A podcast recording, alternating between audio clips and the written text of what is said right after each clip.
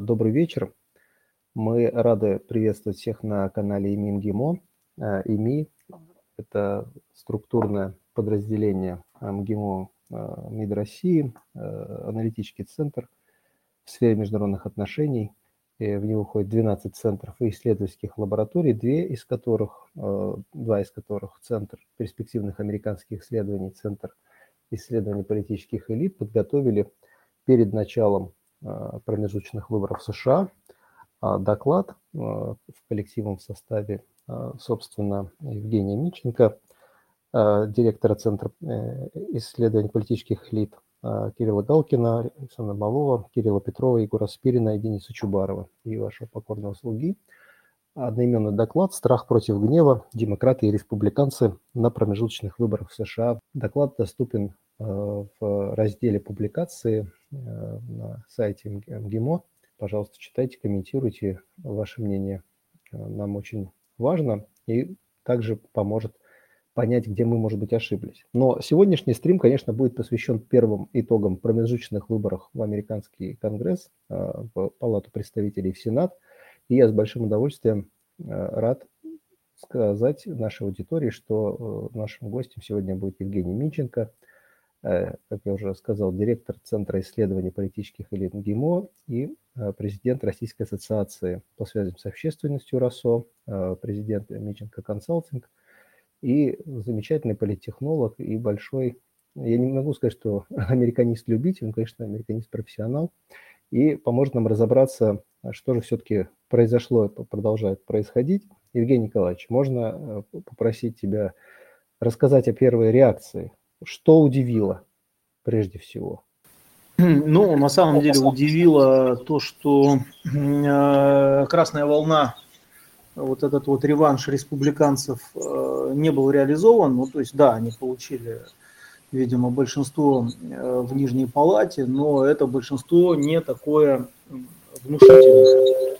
Плюс э, сейчас смотрим на, с интересом прямо на результаты по Сенату. Э, я исходил из того, что шансы республиканцев взять э, верхнюю палату где-то 2 к 1, ну вот сейчас пока 50 на 50, и вполне возможно, что мы в ближайшие дни не узнаем результатов, потому что вот смотрим сейчас Аляска, ну там без вариантов республиканцы, ну, соответственно, хотя посчитано 70% голосов, соответственно, у них получается 49 мандатов. А, и у нас остаются Аризона и Невада.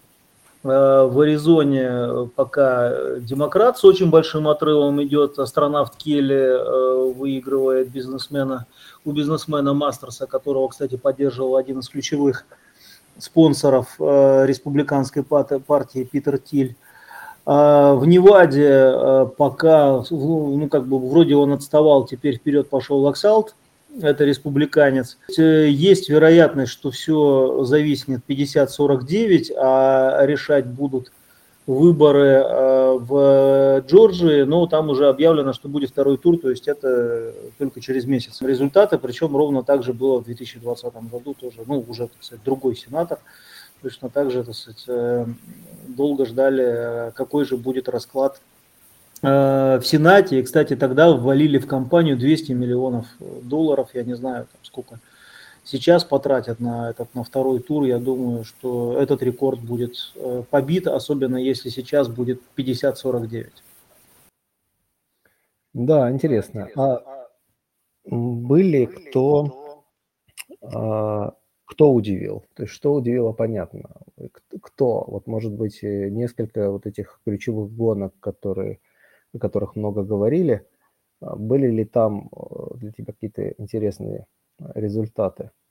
На мой взгляд, интересная, конечно, была гонка в Пенсильвании – Э, Феттерман против доктора Оза, и мы вот долго думали, когда топ-10 э, фигур компании заполняли, кого сделать десятым, в итоге, в общем, поставили доктора Оза, а надо было на самом деле Барака Обама. Почему? Я, я думаю, что мы вот так, ну можно же себя покритиковать, может быть, не доучли фактор Обамы, я вообще думаю, что э, по большому счету третий срок Обамы чуть, ну пока чуть ли, в общем-то, не лучший. Э, с точки зрения так сказать, совершения там, мобилизации всего Запада, э, перехват э, интересов ряда спонсоров республиканской партии в пользу демократов, потому что сейчас ТЭК в шоколаде, ВПК в шоколаде. И вот интересный момент выявил Егор Спирин, который здесь тоже сказать, присутствует, один из авторов доклада, что впервые за долгие годы ВПК не попала в топ-10 индустрий, спонсирующих избирательную кампанию, потому что они и так, э, в общем-то, в шоколаде, и так у них все очень и очень неплохо. Ну вот, вот эта вот схватка в Пенсильвании, э, когда человек после инсульта, который двух слов связать не может, Джон Феттерман, тем не менее, выигрывает у яркого, харизматичного Мехмета Оза, кстати говоря, имеющего двойное гражданство – Э, американское и турецкое. Вот, э, это, это прикольная компания. Ну и на самом деле Джорджия, но там результат еще неизвестен, потому что там два черных кандидата э, от демократов и от республиканцев. Мне кажется, она такая веселая. Ну и третья компания, которая нельзя сказать, что удивила, но она судьбоносная, это компания во Флориде.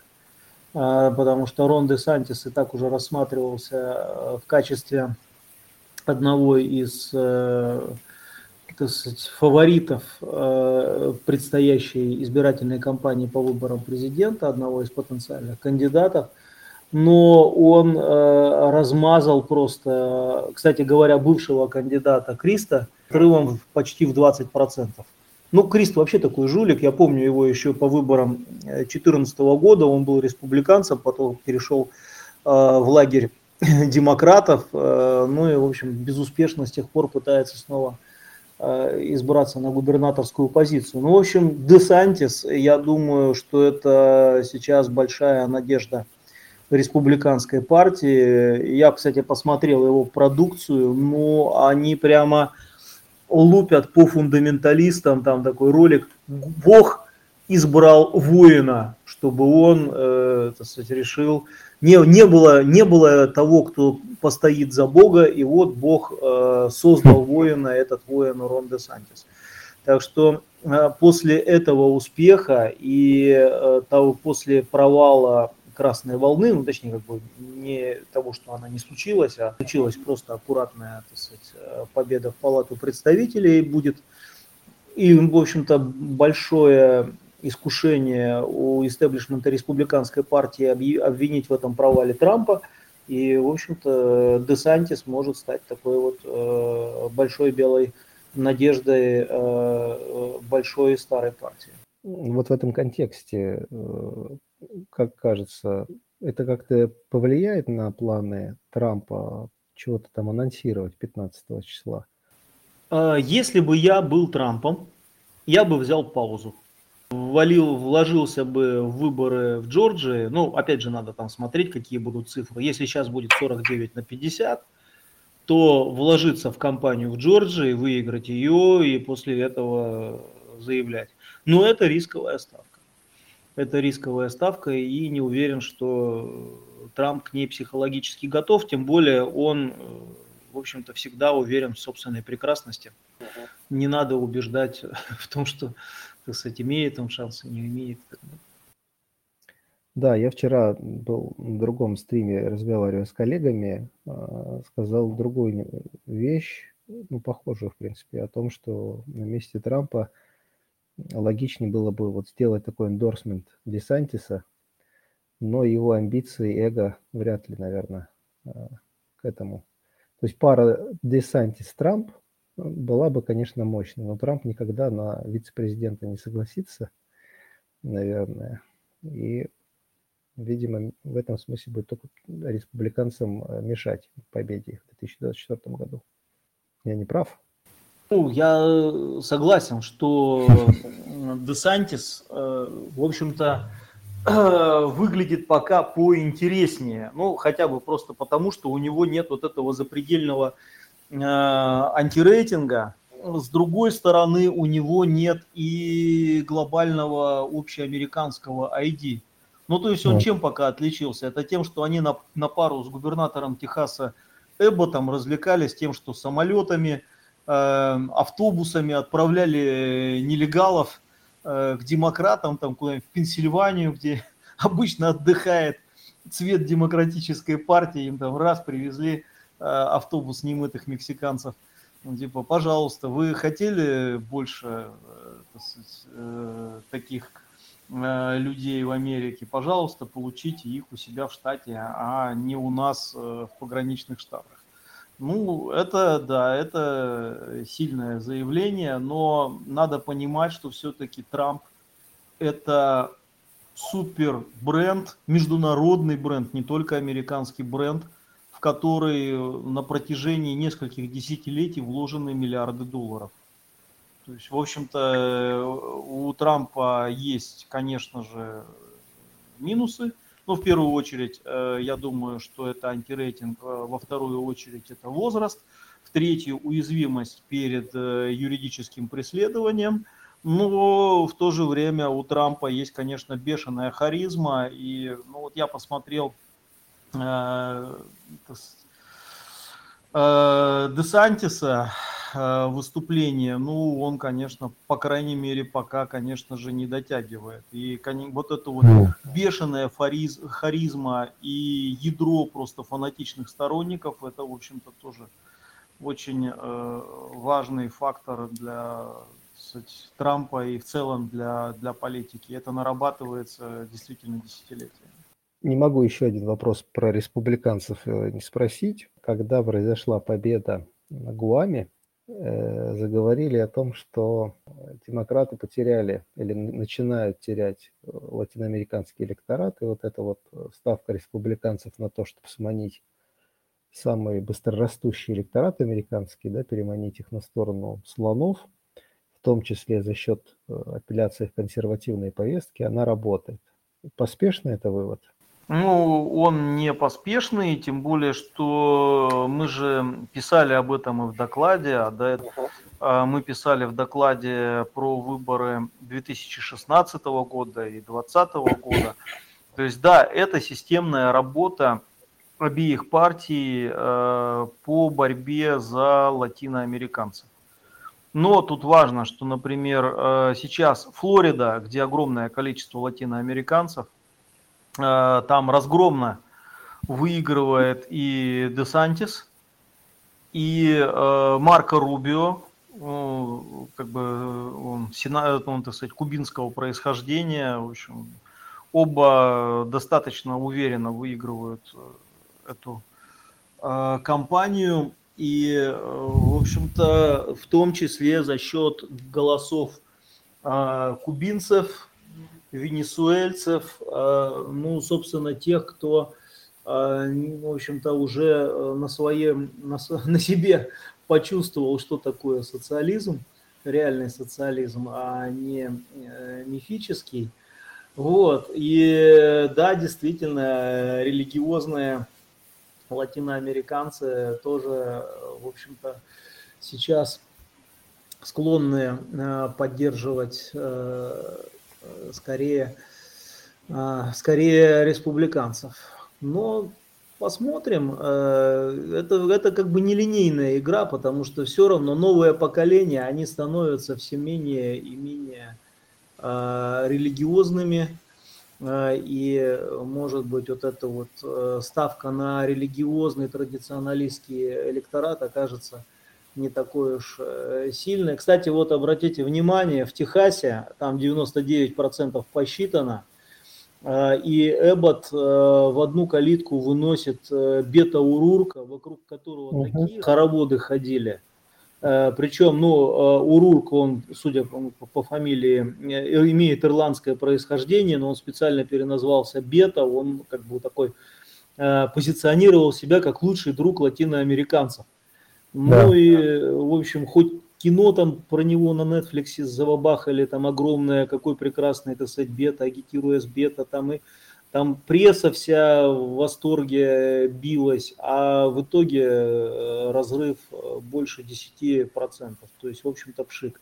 Ну и, кстати говоря, та же самая э, Александрия Аказия Кортес, еще одна, так сказать, молодая латиноамериканская звезда демократической партии – ну, она-то, по сути дела, э, вы, выиграла все разы, когда она, ну, в том числе и сейчас, она снова переизбралась в своем округе в палату представителей, она все-таки выигрывала в не очень конкурентной э, среде, то есть это праймерис демократической партии, и там действительно вот это вот ее, э, этот набор качеств, молодая, женщина э, с латиноамериканскими корнями, окей, это комбо, это демонстрирует политику э, сказать, демократической партии. Кстати, есть апокриф, не знаю, я вот подтверждений таких не находил, что, в общем, ее нашли вообще через кастинг, и она думала, что она э, пришла вообще пробоваться на роль в сериале, оказывается, что в политику. Вот, ну, такой апокриф вокруг не уходит, но я думаю, что это примерно та логика, по которой сейчас э, делали э, такой скаутинг, э, поиск новых кандидатов в обе партии, обратите внимание, что много и латиноамериканцев, и черных у республиканской партии, о чем мы, кстати, с вами тоже писали в докладе, то есть такая отстройка от образа, от ярлыка партии белых супрематистов. Да, ну вот, коль скоро мы начали говорить о а, демократах, э, мостиком от республиканцев, э, не могу, конечно, пройти мимо еще одного сюжета, который у нас раскручивался, в том числе на разных каналах, СМИ, но не без подачи того же Дональда Трампа, о каких-то потенциальных сбоях в некоторых округах, штатах, э, выборов, где-то там перенесли внезапно избирательный участок, где-то урны избирательные вдруг почему-то перестали работать, Э, где-то люди приходили, а им говорили, что уже, собственно, они проголосовали. И как бы некоторые, и сам Трамп, который обращал внимание, да, там идите, протестуйте, призывал опять фактически к тому, чем все закончилось тогда в Конгрессе в известный январский э, день. Э, это что было? Сбой системы или опять какое-то подозрение, о котором республиканцы заговорили на какие-то фальсификации, как кажется? А, мы же занимаемся изучением американских э, выборов с 2012 года. То есть с 2012 года я регулярно э, ездил и наблюдал прямо вот на местах, как там все это проходит, общался со штабами кандидатов, с их политическими стратегами и так далее. И, в общем, по большому счету, ничего нового. То есть вот этот вот э, бардак, э, намеренно организованный, не случайный бардак, это одна из характерных э, черт э, американской политики. Становится губернатором республиканец. Что он первым делом делает? Он сокращает количество участков для досрочного голосования.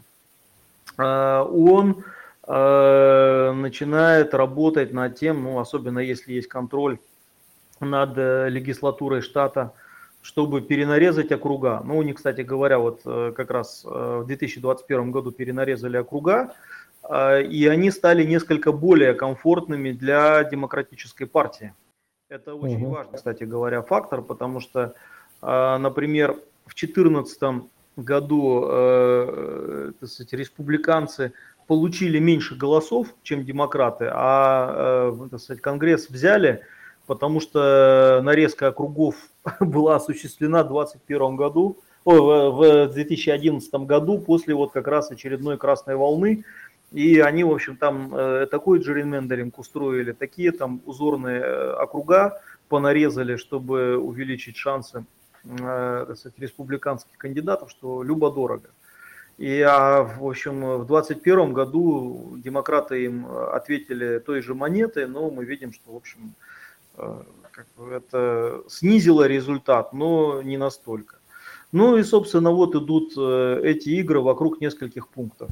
Пункт первый. Э, продолжительность и обоснованность, ну, наличие разрешения на обоснование голосования по почте и досрочного голосования. В каких случаях можно досрочно голосовать. Можешь просто прийти и сказать, хочу проголосовать досрочно. Или ты должен представить какую-то уважительную причину.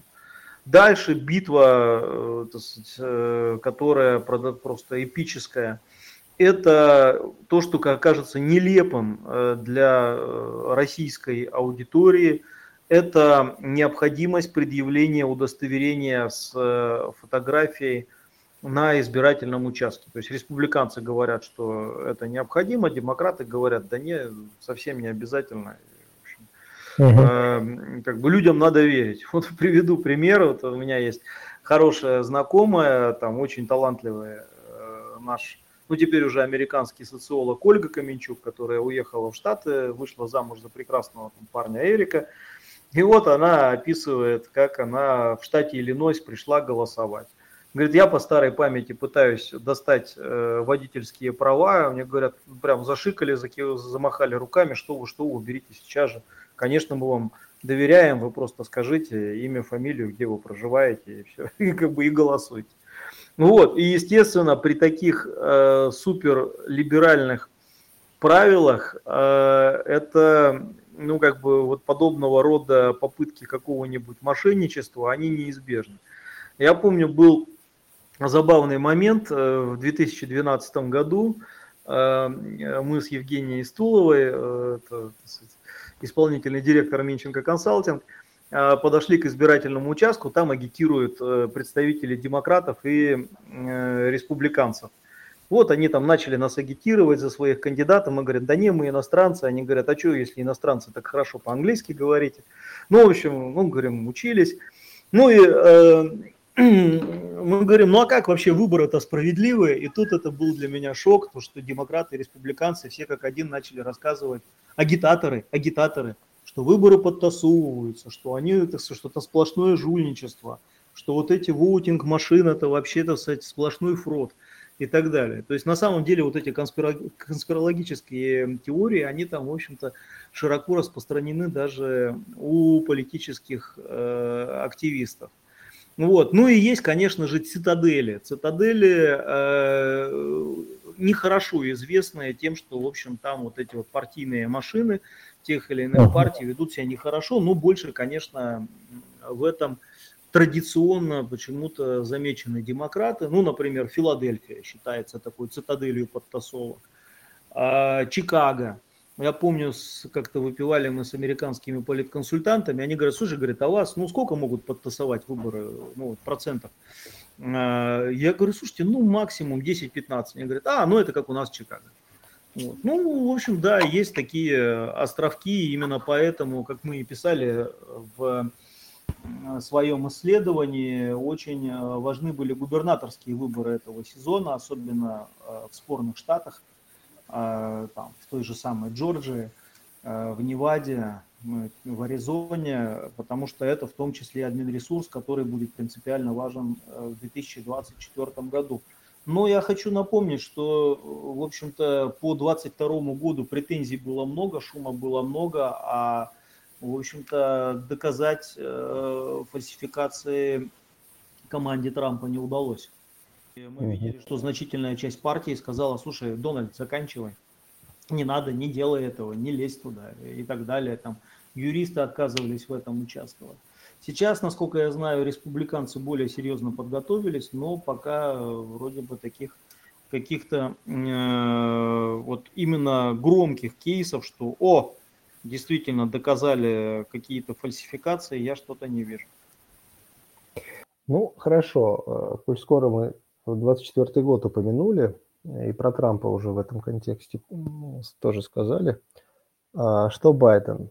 Накануне выборов он пугал американцев, что если республиканцы завладеют обеими палатами, это будет катастрофа для Америки. Два года будет просто кошмар. Понятно, что здесь он как есть политик, который сейчас у руля беспокоится непосредственно о своих в своем правлении, о тех инициативах, которые его администрация задумывала, о способности или, вернее, неспособности их провести в жизнь. Но мы видим, что палату э, республиканцы забирают, а Сенат, скорее всего, похоже, что нет. И он будет разделенным, но демократы даже, может, и укрепили чуть-чуть свое влияние, если все так и закончится. А каковы его перспективы вот на этом фоне? Тоже собирался переизбираться, наверное, еще укрепиться в этом желании. как он будет выглядеть вообще? Ну, вот э, цифры последние социологических опросов. 60% американцев не хотят, чтобы э, Байден шел на следующий срок. И я рискну предположить, что среди этих 60% есть и сам Джо Байден. Ну, потому что я думаю, что, конечно, то, как над ним бедолагой издеваются, ну, у любого организма есть свои пределы. И я, конечно же, не медик, э, но мне кажется, что еще два года уже будет просто нечеловеческим подвигом. А дальше выдержать изматывающую э, предвыборную кампанию, ну, окей, допустим, так сказать, там, сделают э, праймерис прогулочного так сказать, формата с кандидатами-статистами, которые ни на что не будут претендовать. Ну, окей, но всеобщие это выборы. А, я помню прекрасно, как э, два года назад э, говорили о том, что главная задача Байдена на дебатах – это просто простоять ровно 90 минут. И была большая мифология, уж не знаю, подтвержденная или нет, что его там накачивали какими-то там коктейлями и так далее. Но так это два года назад, и сейчас-то он бодрее не стал.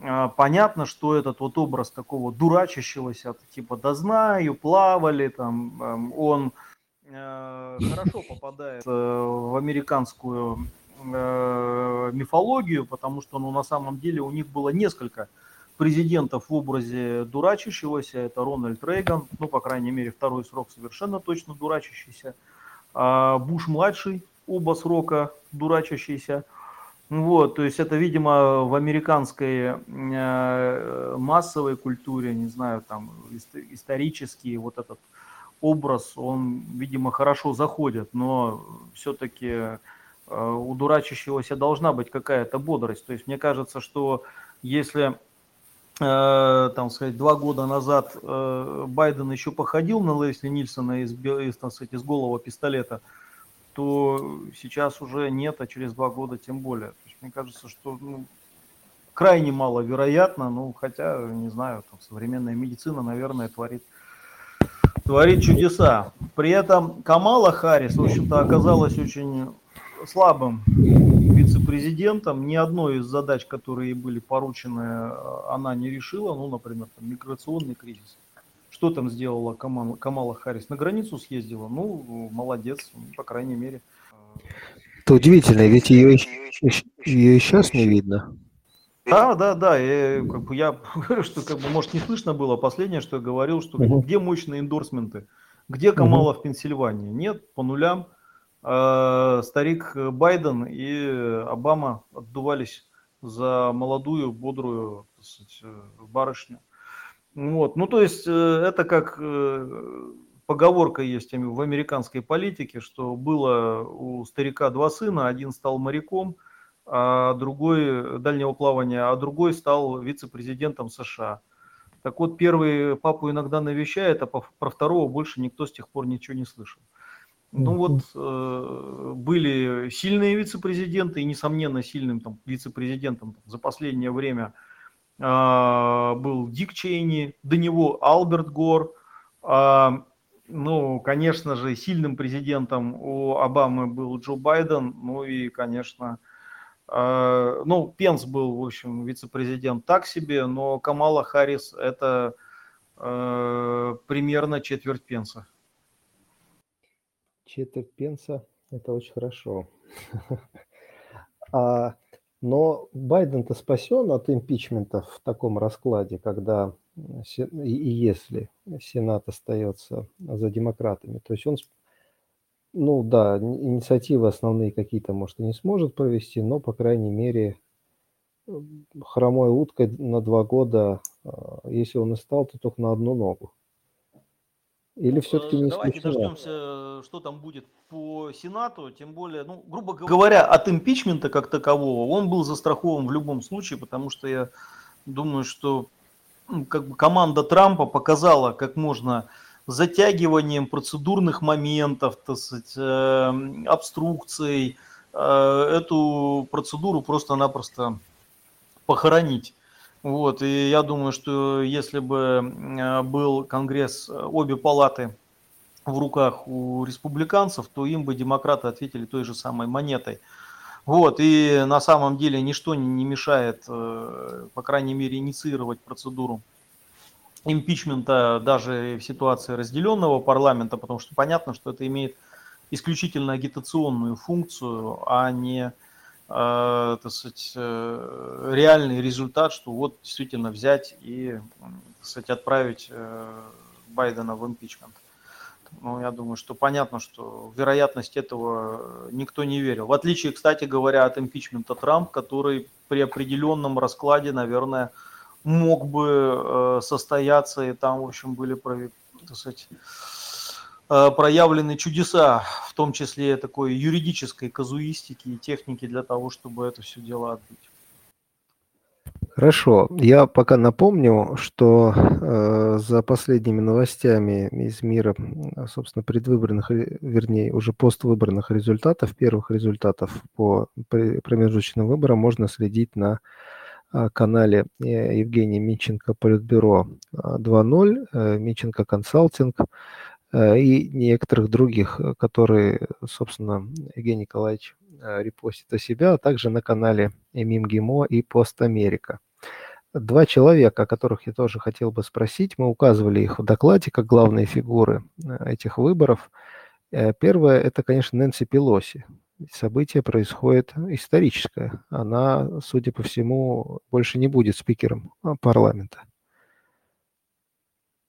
Спикером-то не будет, но пора и честь знать. Но в целом, конечно же, это геронтократия американская, да, когда я иногда слышу разговоры у нас, ну типа, ну дайте же дорогу молодым, давайте как в нормальных странах. Ну вот в нормальных странах, так там политики 70 плюс, там э, Нэнси Пелоси, и, сказать, Байден, Трамп, э, в общем, молодые политики выясняют между собой отношения. И, в общем-то, у них э, ситуация, когда люди по 20 раз избираются от одного округа, она вполне себе э, типичная. Вот, и, в общем-то, э, Пелоси в этом, в этом случае не исключение, но я могу сказать, что она, конечно, на удивление бодрая для своего возраста. Я бы сказал, что э, явно все-таки у нее Э, в общем-то, хорошая медицина, точно так же, как вот, например, там, Марси Каптур есть э, депутат, с 83 -го года избирается, ей 76 лет.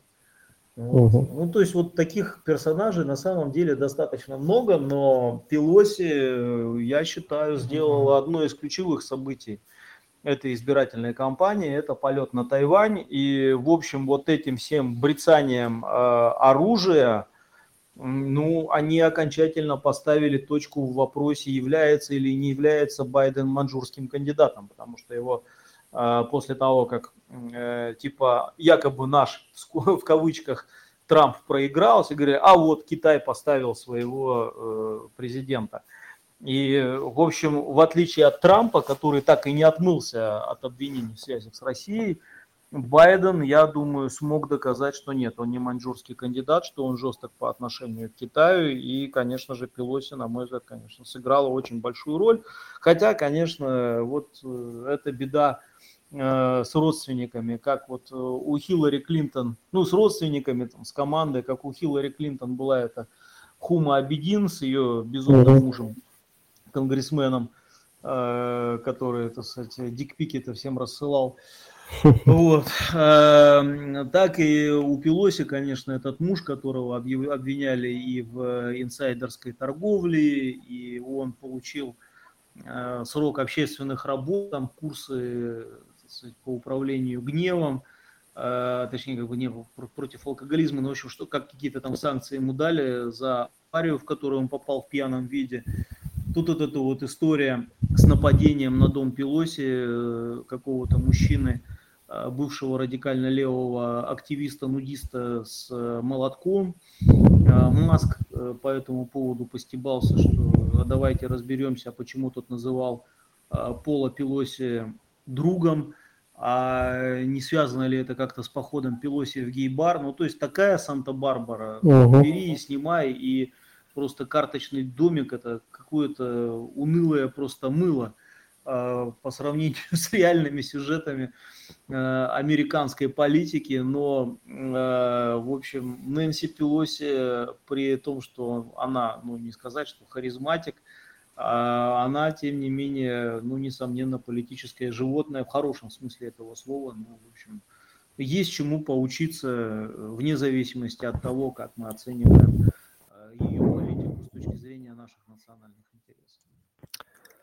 Соглашусь. Э, имя уже это прозвучало, и человек, который, конечно, добавил перца в последние месяцы всей этой избирательной кампании, Илон Маск.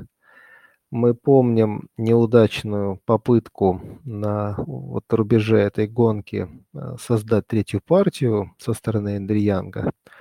Но вчера я поймал себя на мысли, когда наблюдал вот за тем, как э, Маск призывает голосовать за республиканцев, чтобы сбалансировать демократов, и при этом оговаривается, что он сам всю жизнь считал себя как бы independent, да, независимым, но голосовал за демократов. А не является ли вот этот поход или попытка э, ипотированного захода на поляну политическую со стороны Маска а, способом сформировать в американской политике некую третью силу, ведь запрос со стороны населения на нее есть давно, просто выражение этого запроса всегда как-то проходило через попытку создания третьей партии, которая не работала. А здесь попытка создать третью силу через э, вот свою харизму, через свои финансовые ресурсы, через э, обретение крупного такого информационного ресурса. Но только своей армии, что нет. Но это дело времени, наверное. А может Илон Маск встрясти американскую политику? А, встрясти может, потрясти не может. Э, вот один из моих американских друзей в свое время э, думал над избирательной кампанией Блумберга, потому что Блумберг-то давно обсуждал поход до, задолго до 2020 года, и э, они планировали аж Э, в 2008 году э, вести Блумберга как э, непартийного кандидата или там кандидата от третьей партии. Причем Блумберг, ну, известно, известный сторонник демократов, а вице-президенты хотели ему взять чернокожего генерала Колина Пауэлла из республиканцев. И они считали, что это будет крутое комбо, но в итоге, э, в общем, схема не взлетела. Ну а как опозорился Bloomberg в 2020 году, мы с вами, в общем-то, э, все наблюдали.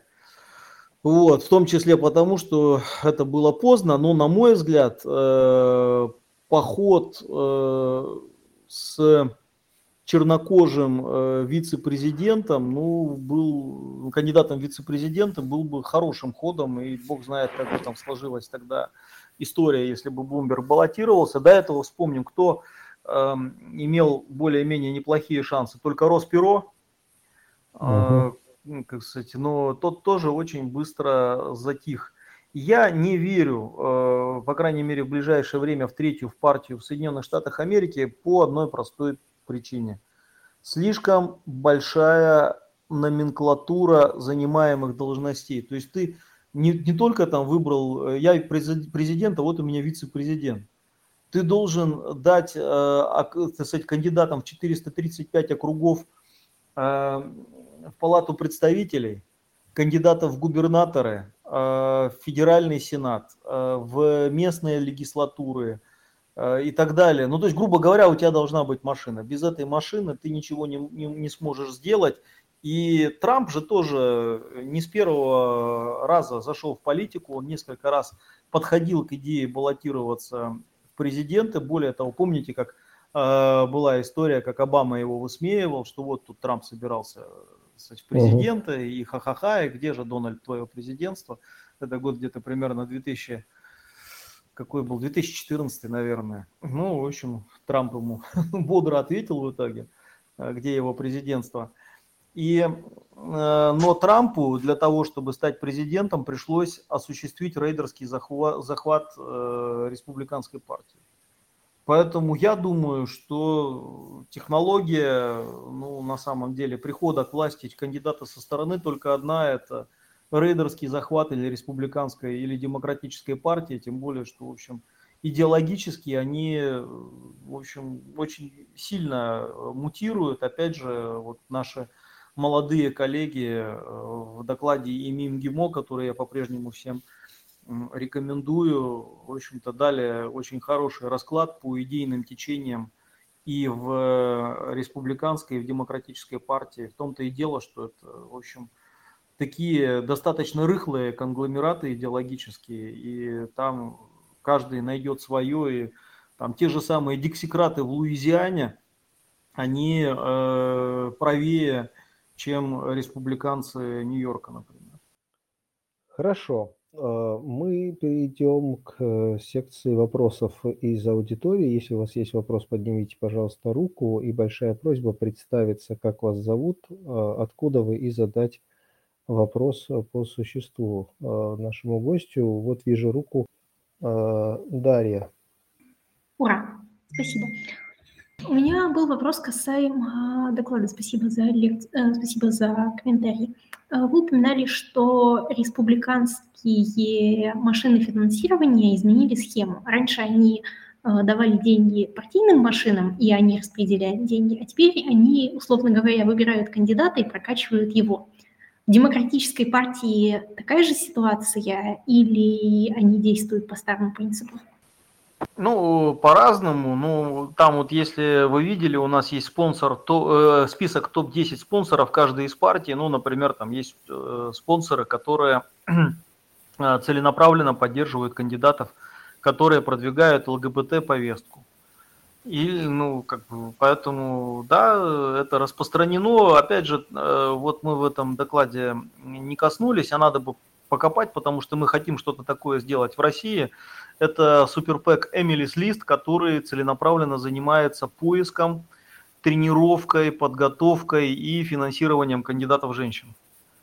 Вот, поэтому да, там много таких тематических э, суперпэков или индивидуальных доноров. Ну, например, тот же самый Питер Тилли у республиканцев или Стайер э, у демократов, который, в общем-то, достаточно активно вкладывается в кандидатов, которые продвигают зеленую повестку. Это в том числе один из способов изменения идеологических ориентиров партии. Хорошо. Спасибо. Иван. Здравствуйте. А, скажите, пожалуйста, там в США есть определенная тенденция Bellwether States, то есть а, те штаты, которые голосуют так же, как голосует вся страна, и на то, как проголосует население этих штатов, в первую очередь стоит ориентироваться да, в понимании вероятного исхода выборов. А, традиционные Bellwether States, там Миссури, такие штаты, они, насколько понимаю, уже изменили свои паттерны электоральные. Сейчас намечаются какие-то похожие штаты, которые вот настолько же репрезентативны в том, как они голосуют, что по ним можно делать какие-то, условно говоря, выводы. Ну, вы знаете, мне кажется, скорее э, нет, чем да, очень стремительно меняется модель, и тем более, ну, как бы вот нет такого штата, потому что там очень серьезное разделение э, города, побережье, пригороды, село, то есть очень э, такая дисперсная политика, нет такого модельного штата, кстати говоря, как и у нас в России долгое время считали, что Красноярский край вот такой регион, который среднестатистический, но он уже давно перестал быть таким, особенно после расцвета электоральных султанатов у нас э, на Северном Кавказе и в республиках Поволжья. Спасибо. Спасибо э, большое. Егор Спирин, э, научный сотрудник ИМИ. Э, да, добрый вечер. И один меня... из авторов доклада нашего, конечно же. У меня Егор. вопрос, да, у меня вопрос про республиканцев, естественно.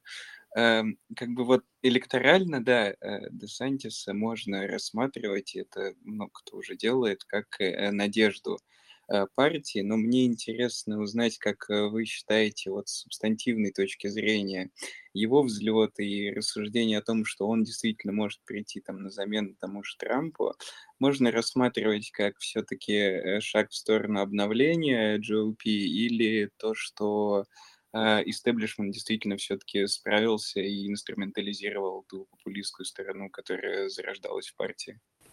Ну, вот э, мне кажется, что это действительно такой э, проект э, республиканского истеблишмента в значительной степени э, по вытеснению Трампа.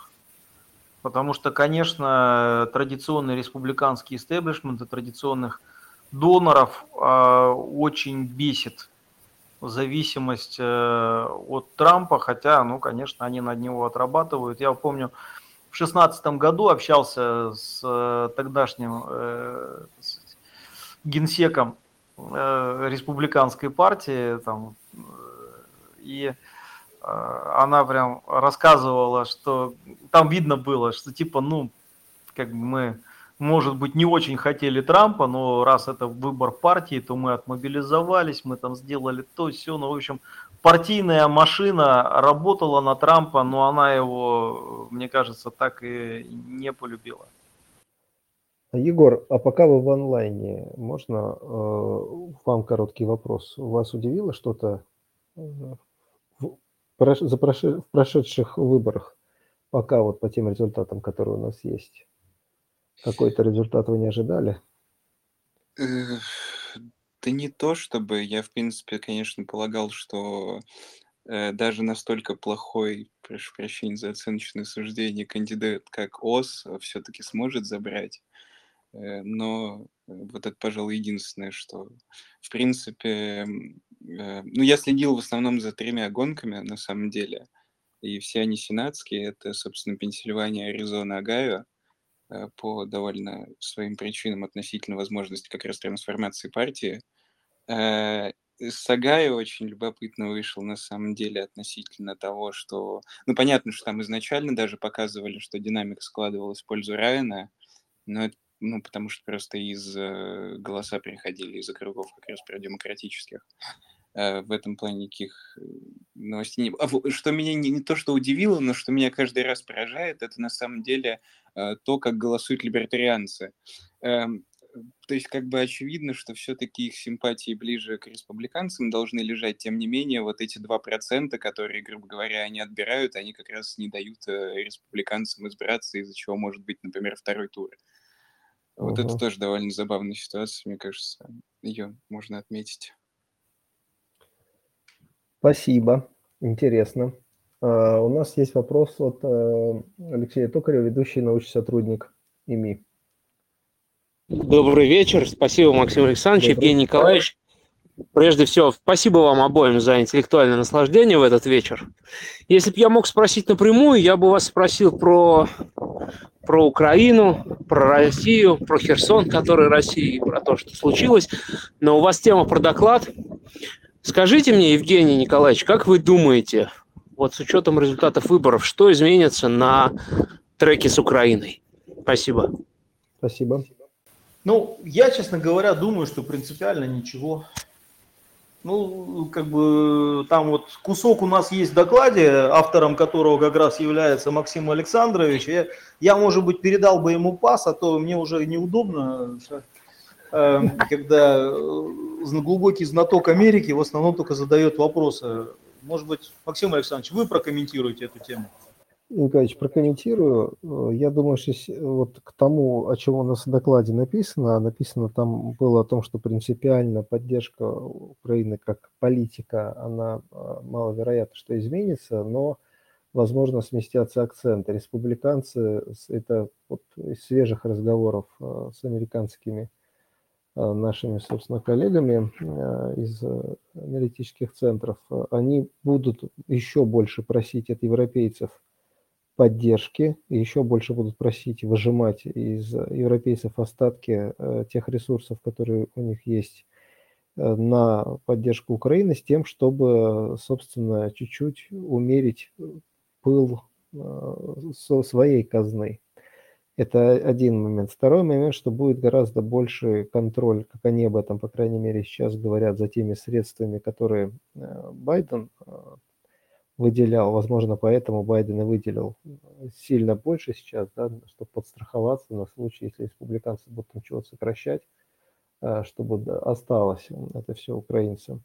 Вот. Но как политика, не думаю, что... Она, конечно, использовалась много в предвыборной карте э, для того, чтобы показать республиканцами, для того, чтобы показать, что Байден, дескать, вот смотрите, господа средний класс, а, за который, собственно, идет борьба. Байден говорит о том, что он о вас беспокоится, на самом деле ничего подобного, продолжает вкладываться в семейную корпорацию, которую рулил его сын Хантер под названием Украина. Дескать, ничего хорошего из этого не выйдет. Но это все риторика, конечно, политическая, а, потому что та же там Мэйджор Тейлор Грин говорит, что я ни одного цента Украине не дам, но при этом, когда начинается конкретное голосование по конкретным вопросам, республиканцы голосуют, э, ну, так скажем, вместе с демократами. А те, которые не голосуют, вот в прениях они не говорят об этом как э, протест там, против э, самой политики поддержки Украины, а как вот действительно там, непонимание администрации Байдена, там, куда это девать, или там, что делать, или как эти деньги должны тратиться. Поэтому вот, я полагаю, что с точки зрения изменения подхода к Украине, вот конкретно эти выборы э, не влияют. А если это изменение подхода произойдет, то не из-за выборов, а из-за того, что а, просто, собственно, какие-то другие будут соображения двигать а, действия администрации.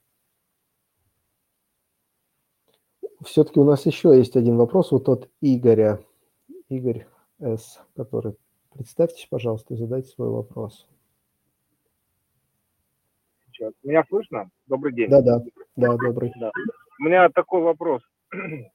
Мне просто вот, э, если, коли затронули тему Десантиса, вот у меня вопрос э, в этой связи с тем, что можно ли ожидать потенциального восхождения его звезды?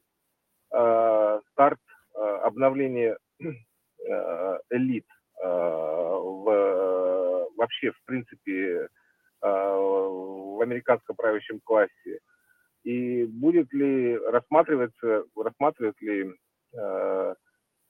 наши гости, гости э, вариант, что противовесом от демократов пойдет Ньюсом. Губернатор Кто пойдет Калиф... от демократов? Э, Ньюсом, губернатор Калифорнии. Ну, там много э, разных же кандидатов. Там та же самая Гречин Уитмер. Э, ну, хватает э, ну, таких вот звезд, э, типа типа Десантеса у демократа, на мой, демократов, на мой взгляд, в губернаторском корпусе сегодня нет.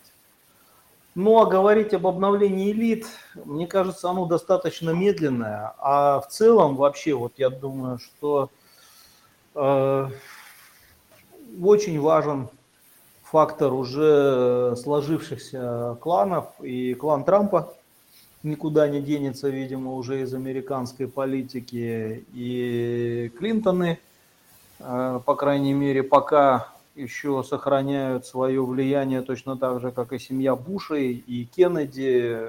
То есть э, все-таки есть очень э, большая инерция, но откуда, откуда пойдут новые элиты, я думаю, это где деньги – ну, то есть, э, ярчайший пример, конечно же, это Илон Маск. Человек, который э, был 10 лет назад никто в американской политике, а теперь он ну, один из значимых игроков. А, вообще, как бы новые индустрии, связанные с биотехом, э, с, ну, как понятно, так сказать, с высокими технологиями. А, крипто, обратите внимание, Э, в топ-20 доноров по 10 э, с республиканской и с демократической стороны э, три, три представителя крип, криптоиндустрии среди крупнейших доноров. Ну, то есть я думаю, что сначала произойдет динамика спонсоров, а вслед за ней начнет происходить динамика персоналей. Ну и, конечно же, все-таки изменение демографической структуры общества, в частности, стремительный рост латиноамериканской диаспоры будет тоже приводить э, к изменению, ну, хотя бы, так сказать, лиц, э, лиц, которые будут представлять те или иные партии. То есть будут искать э, кандидатов в большей степени соответствующих демографическому профилю электората. Я, если позволите, тоже поделюсь здесь маленьким наблюдением. Вот буквально накануне выборов удалось пообщаться с коллегой, который раньше был советником Хиллари Клинтон. И на мой вопрос, а почему вот так сложилось, что в американской политике э, у граждан есть выбор проголосовать за 70-летнего Байдена или 76-летнего Трампа, он сказал, что вот э, его бывший босс сделала все вместе с, там, с, совместно клан Клинтона и клан Обамы, чтобы просто вычистить выжечь каленым железом всех тех, кто потенциально хотя бы мог приблизиться к президентскому креслу в надежде на то, что вот она его займет и, э, собственно, никого там близко сильного быть не должно. В какой-то э, мере результат вот этой политики. Но в итоге имеем Камалу Харрис. А на вопрос, а как бы, ну что ж, Байден-то, действительно, он всех ужасает этот вопрос – и я говорю, ну вот если бы не было Байдена, кто вот ближайший кандидат, которого вы прямо сейчас назвали, условно говоря, если бы выборы были завтра и Байдена бы не было. А, он назвал Бутиджича, Пита Бутиджича, ну вот действующий министр транспорта. Причем тут же оговорился, что я не уверен, что Америка готова к его президентству. Ну, я думаю, что, конечно же, первый в истории президент э, гей, ну, наверное, все-таки уже после первой президента женщины и перед президентом трансгендером. Как-то вот так должно быть по логике вещей. Но я бы не сбрасывал со счетов э, еще одного человека, это Мишель Обама. Угу. Несмотря на то, что вот слухи о том, что она может попытаться выдвинуть свою кандидатуру ходят давно. Вроде бы пока каких-то публичных позывов к этому не было, хотя неформальный исследовательский комитет они создавали. То есть я как бы знаю точно, что еще несколько лет назад э, по э, заказу там, группы спонсоров проводилось исследование потенциальных э, шансов э, Мишель Обамы в качестве кандидата в президент. Угу. Вот. И, но как бы к 24 году не уверен, что это, это, это может стрельнуть, тем более, конечно, у Барака и Мишель сейчас очень хорошая финансовая ситуация. Один контракт с Netflix, чего стоит, и разменивать это на политическую игру, не уверен, что стоит. Но то, как Барак Обама включился в эту избирательную кампанию – говорит о том, что у него, в общем, еще хватает запала. Это, вы знаете, я как-то выпивал с бывшим президентом Польши Квасневским и ну, спросил его, ну как это, вот круто же, когда ты молодой человек, стать президентом. Он говорит, это круто, но э, ты не понимаешь, какое это опустошение после того, как ты перестаешь быть президентом, а у тебя впереди еще большая жизнь. Угу. Вот, и я думаю, что вот э, Обама, видимо, чувствует, что он не до конца реализовал свой потенциал. Э, ну и понятно, что его можно реализовывать в качестве, э, так сказать, не публичного игрока, ну или там полупубличного, элитного. Но вот мне кажется, что такой вот э, фреш-старт с Мишель, это был бы интересный заход. Я совершенно точно могу под этим подписаться, потому что в том же разговоре я задавал вопрос про а, Мишель.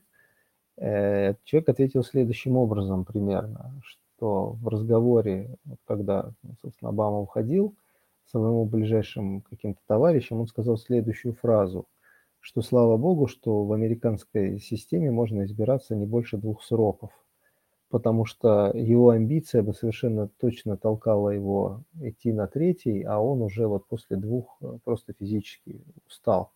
Есть ему нужен был бы передых, какой-то передышка, а вот амбиции его бы несли на новую президентскую гонку. Поэтому я думаю, вот этот перерыв, конечно, большой, позволил ему отдохнуть, и действительно тот э, драйв, с которым он включился, Ну, такой потенциально, может быть, э, тревожный сигнал должен нести республиканцам, что действительно в каком-то качестве он, может быть, готов принять,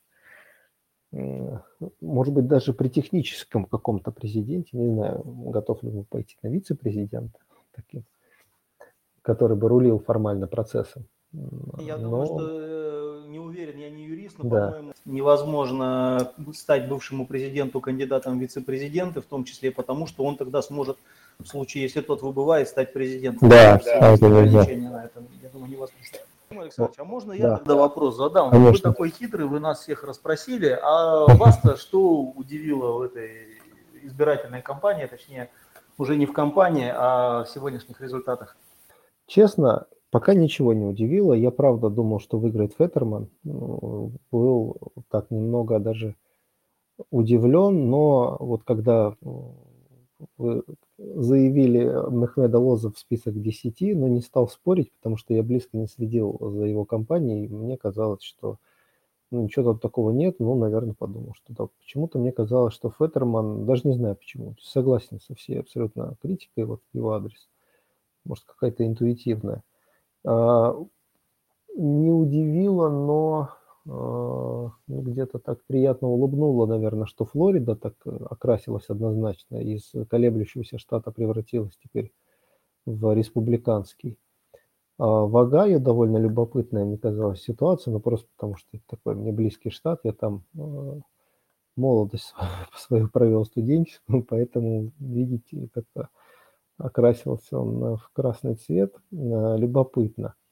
Ну и несколько все-таки вот таких вот маленьких гонок, э, за которыми, о которых мы писали, э, было любопытно понаблюдать вот в Висконсине, вот в Аризоне, еще ждем в Джорджии, в Северной Каролине, которые были такие довольно ну, спорные, да, во время президентской кампании, вот они мне показались интересными.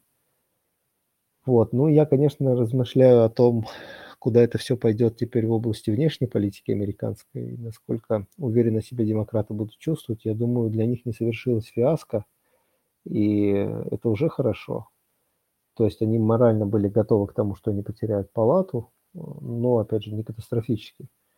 Э, а то, что в Сенате пока довольно неплохо для них складывается, ну посмотрим, что в итоге, чем все в итоге закончится. Э, это, конечно, для них, если они удержат Сенат, это будет, можно считать, что довольно успешный исход даже. Вот. При том, что наши СМИ что-то разошлись на тему э, провала Байдена и демократов э, на этих выборах. Прям поразительно. Мне сегодня несколько СМИ звонили, говорили, Прокомментируйте оглушительный провал Байдена и демократов на выборах в Конгресс. Я бы прокомментировал, если бы он состоялся, но это же не так. Ну, боюсь, что были какие-то темники уже готовы к тому, что так и будет, наверное. Но не знаю. Здесь дождаться, конечно, нужно еще. Но оглушительного точно никакого провала нет. И повторюсь, что если все-таки демократы удержат Сенат, а то еще и там его 52 на 48 как-то укрепят, то вообще можно считать, что для них все хорошо. Уж пропагандистская информационная машина, которая их в распоряжении есть, она найдет для себя материал, скажем так, где показать, что все отлично, все, все здорово, продолжаем. И все эти темы, о которых мы говорили, вот эти, да, там, инфляция, там и прочее, прочее, преступность, довольно интересно. То есть можно было ожидать, наверное, когда мы смотрели вот на ту статистику, как много американцев эти темы интересуют, что действительно, ну, если не красная волна, ну, что-то такое хорошее преимущество республиканцев должно быть. А теперь демократы вот имеют шанс посмеяться, сказать, что вы ждали красную волну, а получили розовые брызги в лучшем случае. Да, действительно. Но, кстати, я бы еще отметил что, что все-таки каналы коммуникации имеют значение. Как бы Трамп не пыжился и рассказывал про прекрасность его э, социальной сети Truth Social, но цифры-то на лицо, цифры на табло, и, ну, опять же, у нас эти, они приведены, там, десятки миллионов пользователей Твиттера и Фейсбука, и 500 тысяч активных пользователей Truth Social, ну, там, это, пользу бедных. Понятно, точно так же, как и не взлетели такие социальные сети, как ГЭП, хотя я вот э, являюсь э, как бы ее пользователем, но просто читаю там этих э, э, правоконсервативных э, самовыражающихся э, сторонников Трампа, которых выпилили из Твиттера. Ну и интересно, конечно, что наш любимый Телеграм, вот в котором мы сейчас комнатку проводим, э, там все шире и шире используется. И вот как раз в Телеграме Трамп Байдена э, опережает. Вот, что, правда, не влияет на исход кампании, потому что, ну, в общем-то, большая часть американцев даже не знают о существовании Телеграма. Ну, тем более, что у них до сих пор э, рассылка так называемых текст-месседжей – угу. старых добрых смс это один из э, эффективных, как они считают, способов ведения агитации, при том, что я вот уже даже не помню, когда я последний раз смс-ку-то получал, все-таки все в мессенджерах сидим, WhatsApp, Telegram да. и так далее. А они до сих пор вот обмениваются смс-ками, это вполне норм. Интересно. Хорошо. Максим Александрович, а вот у нас тут, да. Э, я гляжу, Павел Демидов присутствует, тоже эксперт по Америке, ну сейчас, может быть, меньше, погруженный в нее в связи со своей новой работой в Яндексе. Павел, э, вот вы как-то в свое время, будучи практикантом Минченко консалтинг, не помню, какой это год был, 2000-е, начинали американские исследования. Э, вот сейчас как у вас? Есть какой-то комментарий? Коллеги, привет, рад слышать. А, да, все, что я сейчас скажу, это, наверное, будет, э, это точно будет не позиция Яндекса, а моя личная позиция. Но действительно, 18 лет назад, по-моему, мы начали, Евгений Николаевич, с вами работать. Что-то такое, давно. А, да, да, да, вот, все точно. 2004 год, э, компания, вторая компания Буша, да. Точно, да.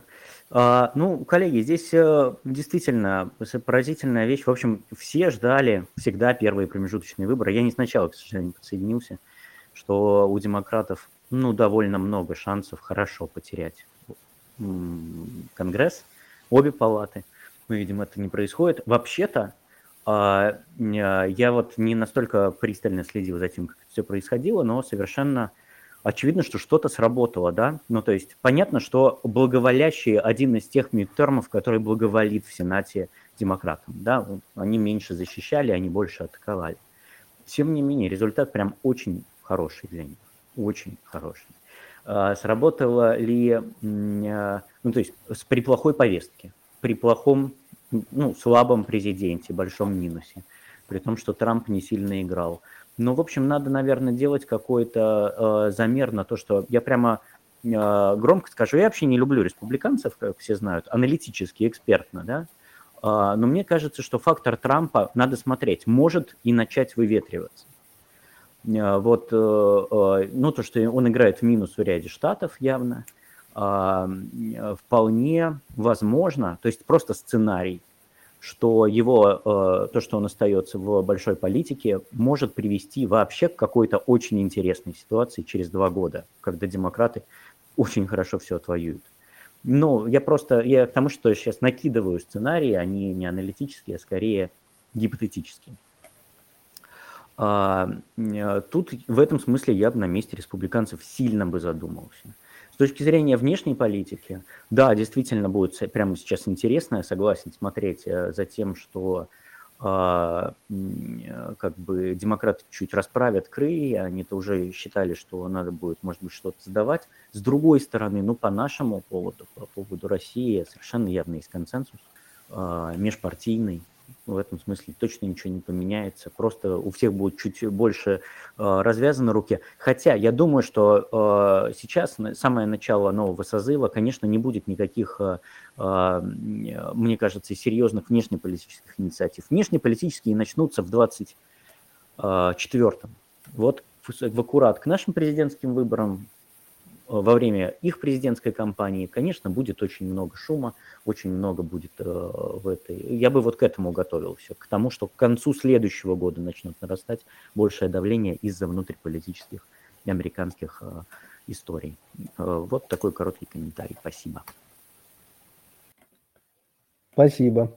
Очень интересно э, и рад слышать, конечно, это интересно. Оля, ты с нами? Алло, меня слышно? Да, да, да, да, привет, тебя слышно. Да, всем добрый день, добрый вечер. Спасибо большое за интересную беседу. Было очень интересно вас послушать, почитать ваш доклад. Эм, я могу, наверное, только присоединиться ко всему сказанному и добавить, что волны, э, что такого уверенного результата от демократов никто не ожидал, мне кажется. Это был настоящий сюрприз. И эм, может быть, тоже в порядке э, дискуссии могу добавить такую идею и спросить вас, что вы о ней думаете. Что у меня создалось такое впечатление от этих выборов, что э, было два уровня всей кампании происходящей. Это были какие-то такие э, крупные мегатренды на федеральном уровне и э, детали каждой конкретной гонки, э, качество кандидатов, кто их поддерживал, и из-за этого получилась очень-очень сложная картинка, и очень сложно делать какие-то э, какие-то общие выводы.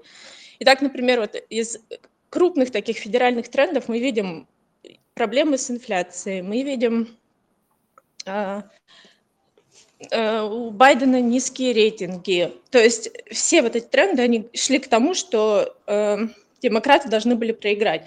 Но как только мы начинаем смотреть на каждую конкретную гонку, мы видим в Пенсильвании у вас один хуже другого, и поэтому близкая гонка получается.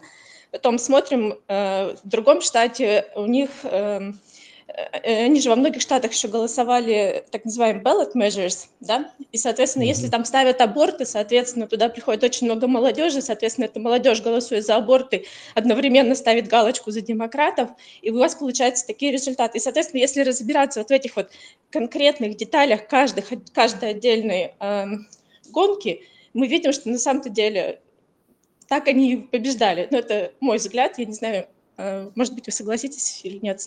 Спасибо большое.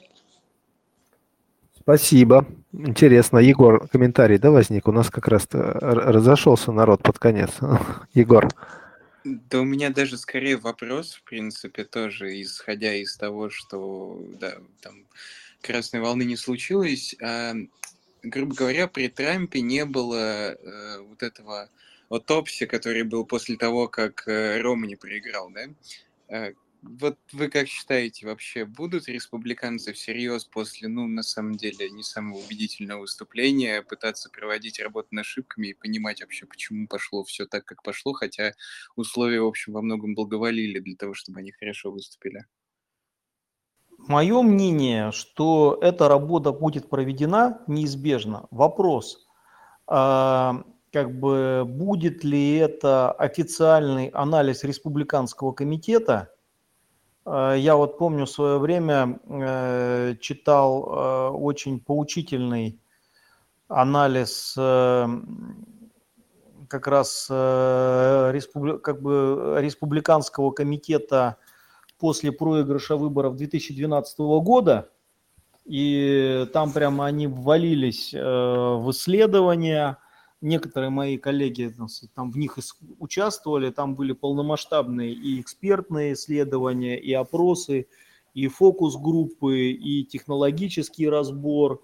Э, прямо группы политтехнологов собирались и как бы набрасывали гипотезы, потом их тестировали э, социологические. Ну и, конечно же, я думаю, что республиканский комитет, если там ответственные люди, они обязаны это провести, как бы подобного рода анализ полномасштабный провести. Но более того, я думаю, что вполне возможно, что подобного же рода анализ э, будет сделан крупными республиканскими донорами. У них есть этот институт частной экспертизы.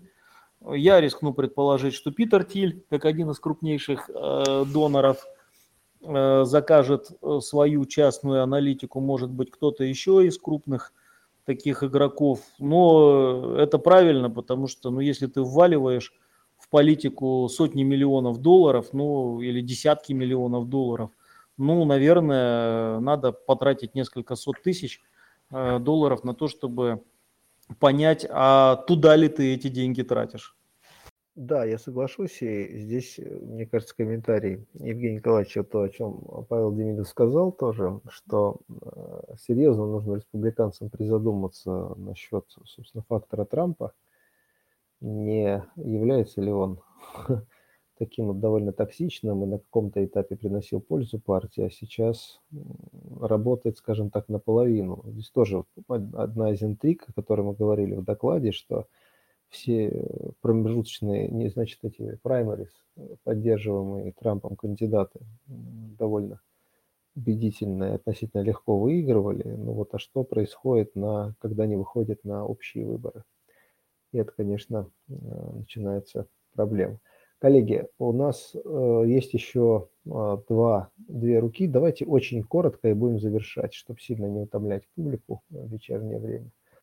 Можете, пожалуйста. Да, вот вы, вы затронули как раз вопрос фактора Трампа, и э, на этих э, преддверии этих мидтермов был раскол между условными старыми там неоконсерваторами, по крайней мере, лично mm-hmm. я смотрел за историей с э, Лис вот, где явно было противостояние с э, вот этим трампийским новым поколением. Как вы думаете, mm-hmm. будет ли этот раскол усиляться? И э, будет ли он усиляться, не будет он усиляться? Насколько еще сильно в республиканской партии неоконсервативное крыло. Да. Э, я коротко тогда, э, думаю, Максим Александрович будет что добавить. Ну, Лиз Чейни, конечно же, это все-таки совершенно отдельный феномен. Э, она как бы такая паршивая овца в республиканском лагере. Ее нельзя, конечно же, называть лицом неоконов. Оппозиция Трампу, конечно же, есть, и она, несомненно, будет усиливаться, учитывая неубедительные результаты этих выборов и то, что, в общем-то, э, Дональд Трамп, конечно же, был одним из хедлайнеров этой избирательной кампании, наверное, самым ярким лицом республиканской партии, и, соответственно, то, что, э, как ярко выразился Максим Александрович, получилась не красная волна, а розовые брызги, это все, конечно же, будут ставить ему вину, это абсолютно точно. Да, я здесь только добавлю, что э, вот играя с той же метафорой про паршивую овцу, как, изве, про, как известно, что с паршивой, овцы хоть шерсти клок. Я думаю, это демократы и пытались всячески использовать, вот, разгоняя ее по своим соцсетям, ее там заявления о том, что как, собственно, партия а, обвалится и провалится под вот этим наплывом, напором трампистов – и я думаю, она свою функцию здесь отыграла, конечно, а, но все, конечно же, в этом смысле упирается к тому, о чем мы уже говорили э, здесь, э, что чего-то надо, конечно, придумать, чего, что делать с Трампом. Теперь интрига, если Трамп действительно не откажется от своих амбиций сделать э, какое-то свое заявление 15 числа, ну, до выборов предполагали, что это будет объявление о начале президентской кампании. Э, теперь непонятно, повлияет э, результаты или нет. Вот, ну, а тогда уже плясать от этого.